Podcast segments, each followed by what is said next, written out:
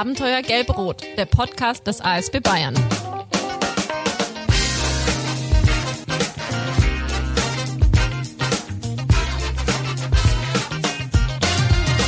Herzlich willkommen zur dritten Folge Abenteuer Gelb-Rot, dem Podcast des ASB Bayern.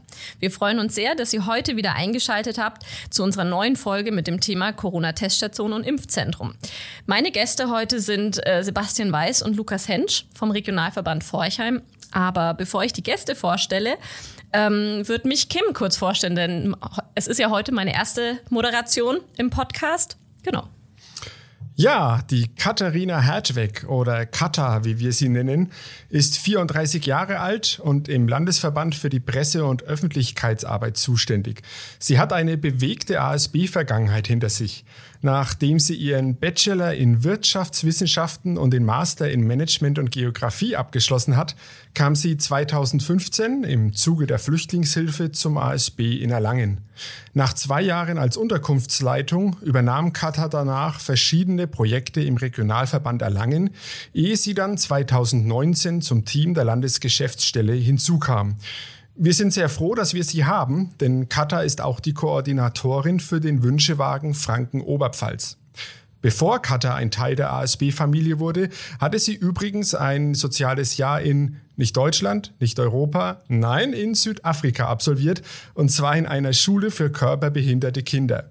Wie ihr schon merkt, ist Katharina vielseitig einsetzbar, weshalb wir uns gedacht haben, dann holen wir sie doch gleich mal in unser Moderatorenteam für den Podcast nachdem sie uns schon das Intro so schön eingesprochen hat, denn daher kennt ihr ihre Stimme schon. Und hier ist sie jetzt wieder. Genau richtig. Aber jetzt geht es um meine Gäste, die wir heute eingeladen haben. Warum haben wir sie eingeladen? Und zwar der Regionalverband Forchheim hat im letzten Jahr im Landkreis Forchheim den Aufbau und den Betrieb der örtlichen Corona-Teststation und des Impfzentrums übernommen. Und unsere beiden Gäste waren intensiv bei diesem Aufbau und jetzt auch bei dem Betrieb beteiligt. Lukas Hensch als Leiter der Teststation und Sebastian Weiß als Leiter des Impfzentrums. Und ich freue mich sehr, dass ihr heute hier seid. Guten Morgen. Guten Morgen. Genau. Ähm, jetzt stelle ich euch erstmal noch mal ganz kurz vor. Und zwar fange ich mal an mit Lukas Hensch. Ähm, Lukas hat fast seine komplette berufliche Laufbahn beim ASB verbracht. Nach dem Abitur leistete er seinen Bundesfreiwilligendienst beim ASB. Dann zog es ihn jedoch für einige Jahre in die Wirtschaft, also Ausbildung und Arbeit. Dem ASB ist er in dieser Zeit aber trotzdem weiterhin treu geblieben nebenbei. Und mittlerweile vor knapp fünf Jahren wurde ihm dann ein Jobangebot beim ASB gemacht und er hat sofort zugegriffen. Mittlerweile hat er beim ASB auch seinen Fachwirt im Gesundheit- und Sozialwesen nebenbei absolviert und ist beim Regionalverband für die Öffentlichkeitsarbeit und die sozialen Dienste tätig. Während der Pandemie hat sich sein tägliches Arbeitsfeld deutlich geändert. Denn er war beteiligt am Aufbau der Teststation und des Impfzentrums und übernimmt aktuell die Leitung des Testzentrums. Über diese Tätigkeit werden wir gleich noch mehr erfahren. Zu Sebastian. Sebastian ist noch ein absoluter Neuzugang beim ASB. Mit dem Impfzentrum bzw. dem Aufbau beim ASB ist er zum ASB gekommen. Ähm, ich würde auch sagen, das war eher durch eine familiäre Verflechtung, denn sein Schwiegervater ist der leitende Arzt im Impfzentrum. Ähm, und er hatte ihn aufgrund seiner Logistik-Know-how ähm, beim Aufbau des Impfzentrums gebeten, mit zu unterstützen. Denn Sebastian war vorher zehn Jahre bei der Bundeswehr in diesem Bereich tätig. Außerdem hat er Gesundheitsmanagement studiert und als ähm, Team- und Gesundheitstrainer in einem Seminarhaus gearbeitet. Von dieser Beratungsleistung beim Aufbau des Impfzentrums hat es eigentlich nur wenige Tage gedauert zur Festanstellung und mittlerweile zur Leitung des Impfzentrums. Genau, und von dieser neuen Tätigkeit würde uns Sebastian, denke ich, gleich berichten. Jetzt starten wir mit der ersten Frage und zwar würde mich interessieren, sowohl die Corona-Teststation als auch das Impfzentrum sind ja eigentlich keine Kernaufgaben vom ASB, wie jetzt zum Beispiel Erste-Hilfe-Kurse oder Fahrdienst. Ähm, also es war ein völlig neues, äh, oder beides war ja eigentlich ein völlig neues und unbekanntes Tätigkeitsfeld. Was war denn der Grund, warum sich der ASB für die Teststation und für das Impfzentrum beworben hat, obwohl es nicht zur Kernaufgabe gehört? Also die Grundvoraussetzung war ja, dass der Betrieb des Testzentrums ausgeschrieben wurde vom Landkreis, genau wie der Betrieb des Impfzentrums. Und äh, wir waren in kleiner Runde mit der Geschäftsführung zusammengesessen und den Vorständen und dann war für uns eigentlich sofort klar, dass wir uns darauf bewerben würden, um eben auch einen Beitrag in der Pandemie zu leisten weil bei uns ja auch viele Bereiche eingeschränkt wurden und für uns es auch wichtig war, äh, gemeinsam die Pandemie zu bekämpfen. Deswegen haben wir uns darauf beworben, weil wir wissen, wir haben kurze Entscheidungswege, wir können schnell was auf die Beine stellen. getreu unser Motto vom ISB, wir helfen hier und jetzt. Und wir haben dann auch äh, beide Zuschläge bekommen für die Teststation im September und für das Impfzentrum im Dezember. Es musste alles relativ kurzfristig geschehen, haben man aber, wie man gesehen hat, äh, relativ gut hinbekommen. Mhm, also ich denke auch, das hat der Lukas schon sehr, sehr schön erklärt. Ich kann zu den Beweggründen gar nicht so viel sagen, da ich äh, bei dem Entscheidungsprozess, ob es durchgeführt war, wird, ja noch gar nicht beim ASB war. Aber jetzt nach neun Monaten, und ich finde, der Lukas spricht da meine Gedanken, wir helfen hier und jetzt, unser Motto. Und das können wir genau im Impfzentrum machen. Und als es losging im Dezember, dass endlich der Impfstoff da war, da war es für mich jetzt eigentlich retroperspektiv ganz klar, dass wir sind die Richtigen, die das machen konnten. Genau, ihr habt ja gerade auch gesagt, dass es innerhalb kurz, kürzester Zeit auf die Beine gestellt wurde. Ähm, da gab es sicherlich auch Hindernisse zu überwinden. Ähm, wie hat das denn funktioniert? Weil ich weiß zumindest, als das Impfzentrum aufgebaut wurde, ähm, war, waren wir vollkommen im Lockdown. Da hast du völlig recht, Katha. Also im Impfzentrum, wir hatten eine sehr, sehr kurze Vorbereitungszeit, alles auf die Beine zu stellen. Wir haben gewisse Vorgaben bekommen, was wir halt alles benötigen. Und da ist gerade beim Impfen die Bürokratie, wie das sicherlich jeder weiß, der in einem Impfzentrum geimpft worden ist in Bayern, recht hoch. Und ich erinnere mich da sehr gut dran, als wir das Gebäude bezogen haben und die Infrastruktur dann aufgebaut haben und fürs Impfen vorbereitet haben, ist natürlich nicht vorgesehen gewesen, dass in jedem Impfzimmer ein Computerarbeitsplatz stehen muss. Und dann haben wir äh, recht spät im Jahr, es war der 20. Dezember, eigentlich mitgeteilt bekommen, gut, wir bekommen ein Computersystem, wo jeder Impfling angelegt werden muss, das System bei Imco. Und dann hieß es, okay, wir haben äh, acht Impfzimmer, in denen wir impfen wollen. Wir brauchen jetzt auf einmal acht Computer, äh, acht Drucker, Webcams, Mäuse und so weiter und so weiter. Und in Zeiten, also es war Lockdown, 20. Dezember, und das dann zu organisieren, das war schon eine Herausforderung. Und ohne das gute Netzwerk des ASBs hätten wir das dann wohl auch nur sehr schwer bewältigen können. Die große Herausforderung war natürlich auch, dass es das so noch nie gab, sowohl kommunale Testzentren als auch Impfzentren. Also wir haben zum Beispiel am Testzentrum einfach eine Containerlandschaft äh, vorgefunden, auf der, an der sonst die Reintests vom Gesundheitsamt stattgefunden haben wie man die aus dem Jahresanfang kennt. Und wir mussten dann innerhalb kürzester Zeit eben ein Computersystem finden, ein Labor finden, genügend Mitarbeiter und die ganzen Abläufe eben auch trainieren. Und das Ganze hat am Anfang natürlich äh, geholpert, wie auch in den Impfzentren. Aber ich glaube, äh, vor allem die, das Landratsamt, wir und auch die Bevölkerung hat sich da ziemlich äh, schnell drauf eingespielt und ich denke, das hat rückwirkend wirklich super funktioniert. Hm beim Impfzentrum auch. Wenn ich dran denke, wir sind in einem ehemaligen Schülerwohnheim, äh, also lange Gänge und kleine Zimmer und dort dann ein, Impfzentrum reinbauen alles, was man vorher mal gesehen hat, was, äh, was, was ausprobiert worden ist in anderen Bundesländern, in anderen Städten, das sind meistens Messehallen gewesen. Und eine Messehalle, viel Platz, ich kann alles frei und individuell aufbauen. Da unterscheidet sich natürlich dann ein Schulwohnheim mit vielen kleinen Zimmern äh, absolut davon. Und so war es für uns die Herausforderung, den Prozess äh, so oft anzupassen, dass wir einfach effizienter werden, dass wir schneller geworden sind, dass die Patienten nicht so lange warten mussten. Wir haben ja damals erstmal in der Prio 1 die über 80-Jährigen geimpft, die auch nicht so lange bestehen konnten. Und ja, da, da haben wir viel und oft den, äh, den Prozess überdacht, verändert und sind dann letztendlich da rausgekommen, wo wir jetzt schon seit, seit sehr vielen Monaten dieses so nutzen und auch so impfen. Du hast gerade gesagt, ihr habt ja am Anfang auch erst die über 80-Jährigen geimpft. Mhm. Ähm, Gab es da irgendwie Impfneid? Weil es war ja noch sehr begrenzt, der Impfstoff. Mhm. Ja, das war das, das tägliche, was wir hatten. Wir haben am Anfang die Termine noch über Telefon vereinbart. Das heißt, die Bürger konnten sich bei uns registrieren, auf dem Weg per Telefon anrufen, sich anmelden, per Briefunterlagen sich anmelden oder auch schon in dem Computersystem sich anmelden. Aber wir mussten alles noch mit Telefon dann bestätigen. Und anfangs ganz klar, die Priorität hat zur Impfung berechtigt und je nachdem, wie die Anmeldungen reingekommen sind, haben wir dann halt die Termine vergeben. Und Termine waren es damals noch nicht viel, weil der Impfstoff noch das knappe Gut war. Und wir hatten sehr oft dann Menschen vor der Tür stehen, die ihre Unterlagen abgegeben haben und die dann darauf bestanden haben, ich möchte jetzt aber sehr schnell einen Termin haben. Meine ganzen Nachbarn, die sind alle schon geimpft. Und das ist äh, in den ersten Wochen dann, dann auch noch sehr viel stärker geworden. Ja, das kann ich mir vorstellen. Ähm, jetzt hätte ich noch eine andere Frage. Und zwar, also sowohl Testzentrum als auch Impfzentrum waren ja in, der, in Teilen der Bevölkerung ja auch umstritten. Also klar, einige wollten ja am liebsten sofort auch zur Impfung mh, mm, oder zum Testen. Ähm, ist euren Mitarbeitern da irgendwie mal gedroht worden oder ist, sind die Aggressionen irgendwie ausgesetzt gewesen von Teilen der Bevölkerung, die vielleicht nicht so mit dem Thema Corona einverstanden waren, sage ich jetzt mal? Also bei uns gab es eigentlich keine Vorfälle, vor allem nicht gegen das Personal oder gegen uns als Organisation. Man muss ja immer unterscheiden. Also es gibt zum einen im Testzentrum die freiwilligen Tests, die PCR-Tests und die Schnelltests. Da kommt jeder ja aus freien Stücken hin, weil er am gesellschaftlichen Leben wieder teilnehmen will. Dann gibt es die Leute, die wirklich äh, äh, sage ich mal, Kontaktpersonen sind, die wirklich sich testen lassen wollen, weil sie äh, Angst haben, sich mit dem Coronavirus angesteckt zu haben.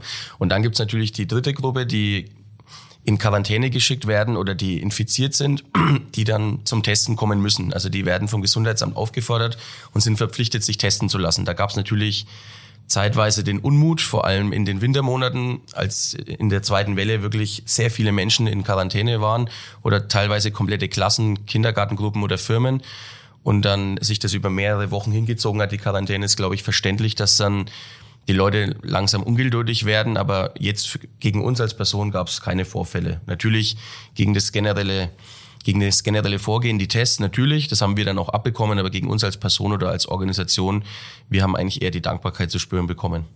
Da würde mich jetzt auch noch ganz kurz interessieren, weil am Anfang, wie ihr mit dem Teststation gestartet habt, gab es ja eigentlich auch keine Impfungen. Wie war denn das für euch eigentlich, dass ihr irgendwie euch immer der Gefahr aussetzt, euch auch mit Corona anzustecken an der Teststation? Weil es können ja auch Leute theoretisch da sein, die Corona-positiv sind.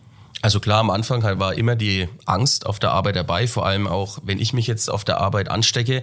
In meinem Umfeld ist keiner geimpft, ich, ich äh, gefährde auch mein Umfeld mit. Da war natürlich die Angst da. Natürlich sind da extrem hohe ähm, Hygienemaßnahmen erforderlich an der Teststation, die einen bestmöglich schützen. Aber wenn da am Tag 100 Leute zum Testen kommen, die einen teilweise auch anhusten, dann äh, ist da natürlich die Angst dabei. Ich meine, man hat ja auch vor allem in den verschiedenen Wellen gesehen, wie hoch wirklich die positiven Quote war und wie viele positive Fälle man an den Teststationen hatte. Und äh, von uns beim Personal, wir waren wirklich heilfroh, als die Impfung wirklich, äh, als die Impfung da war und als wir auch dran waren mit dem Impfen, das ging relativ schnell. Und bei uns ist mittlerweile auch jeder Mitarbeiter im Testzentrum geimpft. Super. Genau, man konzentriert sich immer so sehr auf das Negative. Ähm, und ihr habt, du hast ja gerade auch schon gesagt, dass ihr auch viel Anerkennung bekommen habt. Ähm, wie sah die denn aus? Also sowohl bei euch in der Teststation als auch im Impfzentrum?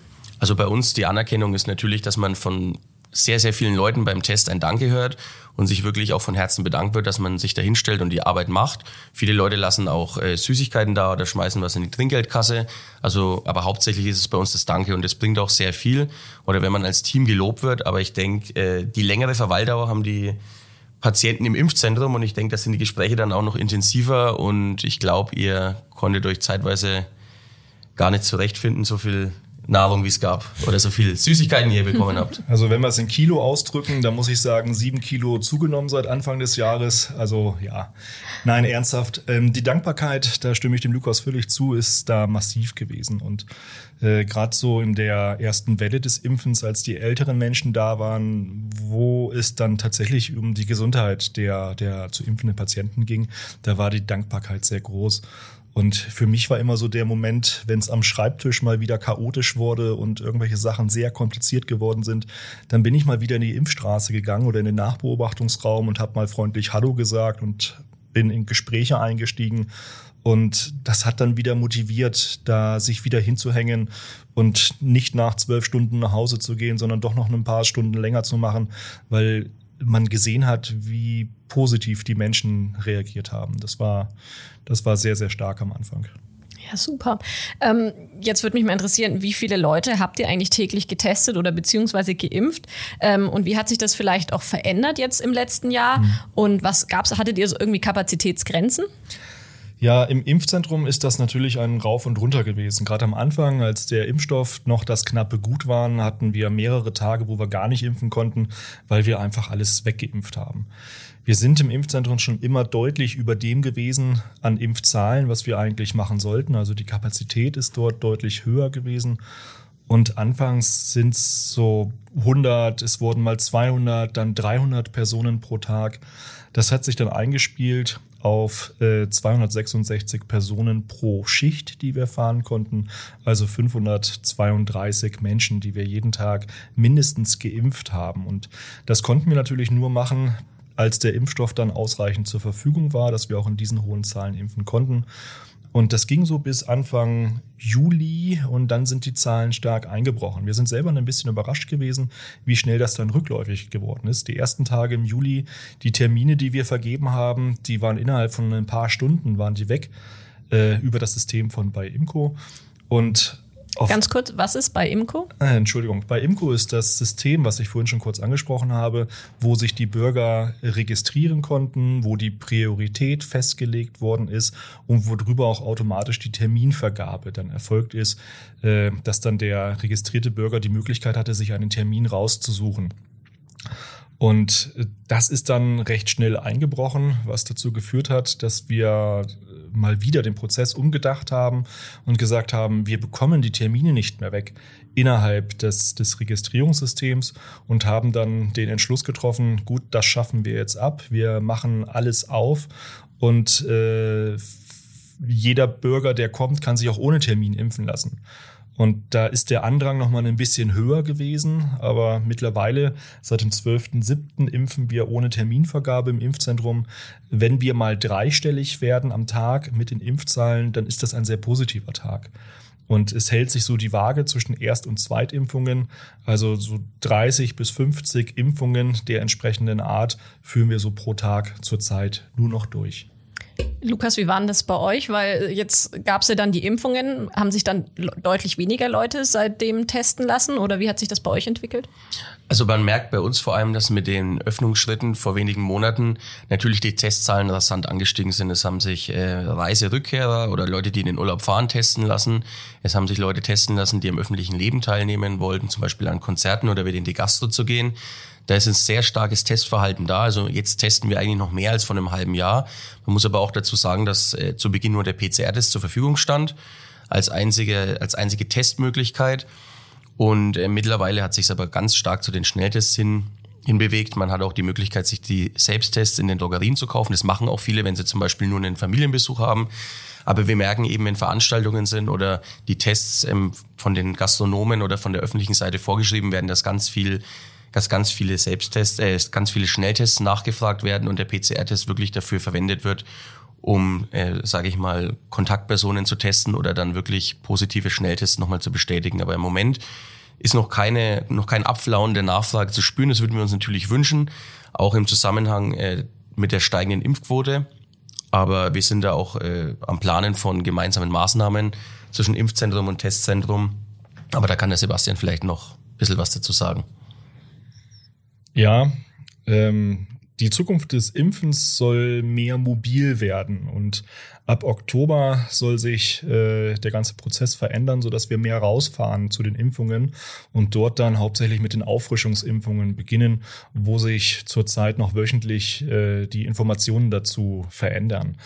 Im Landkreis Forchheim haben wir, um dieser Aufgabe gerecht zu werden, jetzt einen Impfbus angeschafft, also einen großer Linienbus, wo wir die Impfstationen fest einbauen konnten und jetzt eine größtmögliche Flexibilität zu haben, einfach rauszufahren äh, äh, und vor Ort dann zu impfen.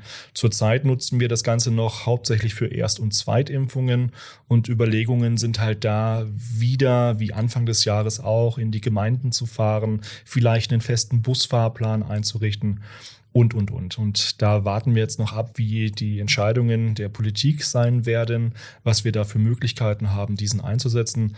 Und dann werden wir ihn auch wieder äh, oder dann werden wir ihn auch sehr stark frequentiert äh, also, einsetzen. Also ihr versucht quasi, so gut es geht, zu dem Bürger zu kommen, dass genau. der die Möglichkeit hat, sich impfen zu lassen, dass einfach viele das Angebot annehmen. Jetzt würde mich mal interessieren, konkrete Zahlen. Wie viele Leute habt ihr im letzten Jahr getestet und geimpft? Mhm. Also im Impfzentrum sind es in, seit dem 28.12. Äh, über 40.000 Erstimpfungen gewesen, die wir durchgeführt haben. Mittlerweile äh, fast 37.000 Zweitimpfungen. Also die Zahlen äh, nähern sich einander mittlerweile an. Und wir sind damit, äh, denke ich, auch an der Grenze der sich impfwillig oder der impfwilligen Personen im Landkreis angekommen. Also wir haben seit September 2020 insgesamt um die 50.000 Tests durchgeführt, PCR-Tests und Schnelltests zusammengefasst. Okay. Sebastian, du hattest mir noch eine Anekdote aus dem Impfzentrum versprochen. Ja, da fallen mir spontan zwei ein, die noch gar nicht so lange zurückliegen. Vor kurzem sind wir in den Gemeinden draußen gewesen und haben dort vor Ort nochmal unser mobiles Impfen angeboten. Und es war Sonntagmorgen, die erste Gemeinde, die wir angefahren haben. Und wir stehen auf dem Marktplatz und wollten halt Menschen impfen. Und es war nicht wirklich viel Andrang zu der Zeit. Und dann kam der Dönerbudenbesitzer, der hinter uns war, also der seinen, äh, seinen Laden hinter unserem Pavillon hatte, den wir dort aufgebaut hatten. Und er kam dann an und fragte, ey, was macht denn ihr hier? Und ich sagte so, ja, wir impfen. Und er, gegen was? Das äh, hat dann doch schon so ein bisschen zum Schmunzeln geführt. Und die zweite Anekdote, wir waren beim Foodtruck Festival draußen mit unserem neuen Impfbus und wir hatten einen super Platz. Es war direkt am Eingang. Äh, jeder Besucher, der dort rein wollte, der musste direkt an uns vorbei. Und die Schlange der Menschen vor dem Einlass, die war sehr lang und es waren unheimlich viele Menschen dort. Und dann strömten alle Menschen hinein und leider kam dann keiner zu uns zum Impfen. Und als dann die erste Frau kam, um sich impfen zu lassen, das ganze Team ist hochgefahren und wir waren super motiviert und alle standen bereit. Und dann kam sie und sagte, Entschuldigung, wo sind denn hier die Toiletten? und ja, wir haben dann noch Impfungen durchgeführt an dem Tag, nicht mehr so viele, aber die Dame ist dann doch in guter Erinnerung geblieben und hat uns den Running Gag über den Tag auf jeden Fall beschert. Naja, der ASB hilft hier und jetzt. Genau. Danke dir, Sebastian. Lukas, hast du auch noch eine Anekdote für uns? Ja, also bei uns ist es so, dass natürlich, wenn Schulen oder Kindergarteneinrichtungen in Quarantäne sind, dann müssen die gesammelt an einem bestimmten Termin kommen, bekommen dann einen Schnelltest und wenn der negativ ist, dann sind sie aus der Quarantäne entlassen. Und wir haben dann eben ein Kind nach dem anderen getestet und haben dann natürlich nach 20 Minuten an, ein, an eine nach der anderen Mutter die Nachrichten überbracht und da sind bei den Muttern schon Freudentränen geflossen und ein Kind nach dem anderen durfte dann neben der Schule auf den Spielplatz gehen und dann am Ende war es schön zu sehen, dass die komplette Kindergartenkinder, also die komplette Gruppe, alle auf den Spielplatz zusammengehen konnten und spielen konnten. Also das war wirklich schön zu sehen. Die Mütter, denen hat man die Erleichterung wirklich angesehen, dass die Kinder wieder aus dem Haus dürfen und sowas sind dann schöne Sachen, wenn man die sehen kann. Mensch, Katar, da fällt mir jetzt auch noch eine ein, so unterm Erzählen. Es trug sich zu an einem Sonntag im Winter diesen Jahres, dass ein älterer Herr zu uns ins Impfzentrum kam und nach seiner Mutter gefragt hat. Der muss schon so deutlich über 60 gewesen sein. Und er sagte, seine Mutter hätte jetzt einen Termin gehabt und er würde sie ganz gerne wieder abholen. Er hätte sie vorhin ja schon hergebracht. Und wir guckten in unserer Liste und tatsächlich haben wir den Namen der Mutter äh, auch gefunden, aber sie ist noch nicht bei uns erschienen gewesen. Und er so, nee, das kann nicht sein, ich habe sie auch selber hergebracht. Äh, und wir haben überall geguckt, ob sie äh, auf den Toiletten, im Nachbeobachtungsraum, ob sie irgendwo vielleicht verschollen gegangen ist bei uns im Impfzentrum. Aber wir haben sie nicht finden können. Und dann haben wir den, den Sohn halt gefragt, wo er sie denn abgesetzt hätte. Und er meinte, ja, bei Don Bosco äh, da in der Kirche oben. Und uns schwante schon schon Schlimmes. Und wir haben uns auf den Weg gemacht in die Kirche. Und tatsächlich saß da noch eine ältere Dame dort und äh, hat gewartet. Und wir sind hin und haben sie gefragt, was ich denn hier mache. ja, mein Sohn, der hat mich hier abgesetzt und ich bin zur Impfung jetzt hier. Und ich habe mich schon gewundert, warum keiner kam. Ja, und dann kamen so viele Leute und dann hat der Pfarrer noch eine Rede gehalten und ja, wir mussten lachen, aber wir haben sie dann noch eingesammelt und haben sie ins Impfzentrum begleitet und sie hat an dem Tag auch noch ihre Impfung erhalten. Wir haben noch eine relativ junge Tradition im Podcast, gibt's ja erst seit zwei Folgen. Ähm, und zwar dürfen die ähm, Kollegen, also beziehungsweise die Gäste der letzten Folge immer an die nächste Folge ähm, Fragen stellen an die Gäste. Genau. Und zwar Marina und Nadine waren, ähm, waren die Gäste. Und ähm, Nadine hatte die Frage, ob es identifizierte Impfdrängler gab, also ob es da irgendwie ähm, ja durch irgendwie Stories äh, Menschen sich die Impfung erschlichen haben. Mhm. Das gab es tatsächlich. Also die Diskussion über die Impfvordrängler ist ja aufgekommen, als die Priorisierung noch aktiv war. Und die Bürger konnten ihre Daten in dem System bei Imco halt angeben, konnten auch Kontaktsituationen oder krankheitsbedingt äh, ihre Situation schildern und sind dann priorisiert worden.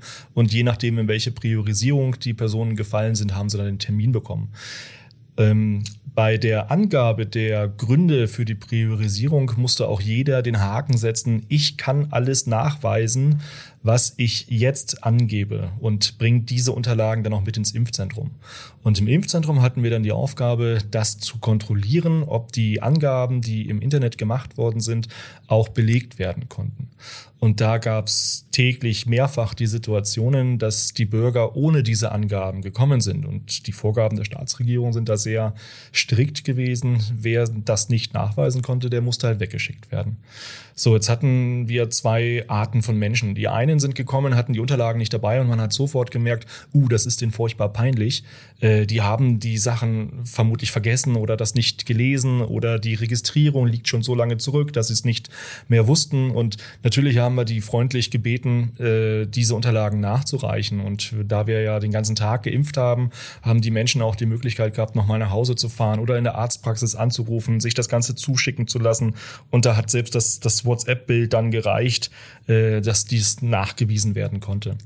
Die andere Situation ist die der Menschen gewesen, wenn wir sie angesprochen haben, wo sind denn ihre Unterlagen? Und dann sind die sofort an die Decke gegangen und sind explodiert und äh, sind da sehr äh, provokant und aggressiv gewesen, dass es doch jetzt nicht sein kann. Sie haben doch jetzt einen Termin und, äh, und ja, und bei den Menschen hat man halt gemerkt, die konnten es nicht nachweisen. Und auch den haben wir Gott sei Dank haben wir da tolles Personal, welches ruhig bleiben konnte oder ruhig bleiben kann. Und wir haben auch die gebeten, Mensch, reichen Sie doch die Unterlagen danach, fahren Sie nach Hause, holen Sie das Ganze.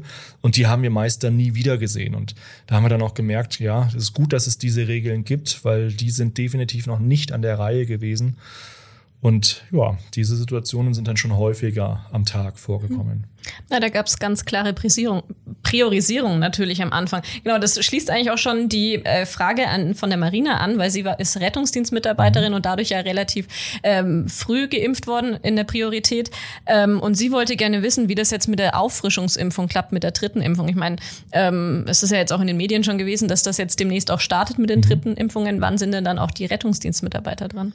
Also die aktuelle Information, und die ist erst ein paar Tage alt, ist, dass wir zum einen alle wissen, es gibt noch keine STIKO-Empfehlung zu den Auffrischungsimpfungen, aber der bayerische Staat in Verbindung mit dem bayerischen Hausärzteverband, die haben sich geeinigt und haben schon einmal festgelegt, wer geimpft werden kann für die Auffrischungsimpfungen. Und im Großen kann man sagen, das sind alle Menschen über 80, also gleich der Priorität 1, insbesondere die, die Heime, in die wir wieder fahren. Und wir im Impfzentrum haben vor kurzem begonnen, in die Heime zu fahren und dort mit den ersten Auffrischungsimpfungen zu beginnen.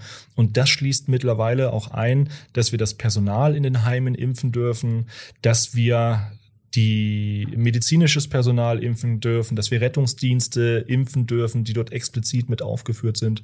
Und das wird für sie bedeuten, dass sie sich jetzt am Anfang über den Hausarzt impfen lassen kann. Die impfen erstmal, ich sag mal, die große Bevölkerung. Und wenn wir mit den Heimen durch sind, und das wird noch innerhalb des Septembers sein. Dann werden wir das groß auch in der Presse wieder ankündigen, dass ab sofort die Auffrischungsimpfungen im Impfzentrum durchgeführt werden kann. Und da wird es vermutlich äh, diejenigen, die berechtigt sind, sich impfen lassen zu dürfen, ist die einzige Voraussetzung, dass sechs Monate Abstand zwischen der zweiten Impfung äh, vorliegen müssen. Und dann werden wir vermutlich auch ohne Termin das Impfzentrum aufmachen und dass derjenige, der sich impfen lassen will, mit so möglichst wenigen äh, Hinderungsgründen kommen kann. Also das Angebot so niederschwellig wie möglich zu machen, einfach kommen, nachweisen, wann bin ich geimpft worden, nachweisen, ich bin auch berechtigt zu impfen und dann kann auch sofort die Impfung erfolgen. Super, das heißt ja, der Betrieb des Tests äh, oder das, der Impf, ähm, des Impfzentrums geht weiter. Also es war ja lange mhm. nicht ganz klar, ob das zum Ende September schließt. Ähm, Lukas, wie ist denn das jetzt im Testzentrum? Ähm, wie wird sich denn da das Testverhalten jetzt auch ändern in Zukunft? Also es ist jetzt so, dass die Tests voraussichtlich ab 11. Oktober kostenpflichtig werden für alle Menschen, die ein Impfangebot erhalten haben. Heißt im Umkehrschluss auch, dass alle unter 12-Jährigen sich weiterhin kostenlos testen lassen können, sowie alle Menschen, für die keine Impfempfehlung ausgesprochen wurde, zum Beispiel Schwangere oder Menschen mit Autoimmunerkrankungen. Wie das natürlich nachgewiesen werden soll oder was die Tests dann kosten, dazu liegt uns jetzt als kommunales Testzentrum noch keine Vorgabe vom Auftraggeber, also von dem Landratsamt vor. Genau, ich denke, dass sich natürlich die Testzahlen dementsprechend dann auch verringern werden und dass wieder vermehrt dazu übergegangen wird, äh, nur symptomatische oder Kontaktpersonen zu testen. Ja, und ich denke, das Schöne in Forchheim ist, dass der ASB halt beide Stationen betreibt und wir natürlich dort sehr eng auch im Austausch stehen. Und da gibt's auch verschiedene Ideen, wie wir das weiter betreiben können und wie wir vielleicht auch diejenigen, die sich nicht testen lassen wollen oder die da die Nase voll von haben, äh, das möglichst niederschwellige Angebot zu machen. Und da ist zum Beispiel eine Idee, dass wir mit dem Impfbus, den ich angesprochen habe, auch direkt zur Teststation fahren. Und wer halt keine Lust mehr hat zu warten oder das Wetter ist vielleicht zu schlecht, vielleicht erwischt man dann so noch ein paar Personen, die sich äh, dann entscheiden, na gut, jetzt habe ich die Nase voll, ich gehe jetzt nach rechts und nicht nach links und rechts steht der Bus und dann kann ich da auch meine Impfung abholen. Genau, also langfristig muss das Ziel sein, dass es keine 3G-Regel mehr braucht, sondern die breite Bevölkerungsschicht geimpft ist, sodass es irgendwann gar keine Einschränkungen mehr braucht und jeder Bürger oder möglichst viele Bürger geimpft sind. Super, das klingt doch gut. Ähm, genau. Ähm, jetzt kommen wir eigentlich auch schon zum Schluss und wir haben dann noch eine kleine weitere Tradition und zwar ähm, würde uns interessieren, was bleibt? Was nehmt ihr für Erfahrungen von dieser Zeit mit? Also bei mir ist es definitiv die Erfahrung oder das, was sich verändert hat, dass noch mehr Geduld sich eingestellt hat. Geduld mit den Menschen, äh, Toleranz mit den Menschen, weil für uns ist natürlich klar, wenn ein Bürger kommt, der vielleicht was vergessen hat oder auch Fragen beantwortet haben will, diese Fragen beantworten wir zigmal am Tag und das tagelang, sieben Tage die Woche. Und äh, man muss halt geduldig sein und den Menschen das äh, nach wie vor explizit erläutern, erklären, weil der große Wissensdrang da ist. Und auch wenn wir das dann 20 Mal am Tag sagen, der Bürger hört es zum ersten Mal. Und Geduld im Umgang mit Menschen und Toleranz mit Menschen, das sind so zwei Charaktereigenschaften, denke ich, die ich äh, noch verstärkt mitnehmen werde.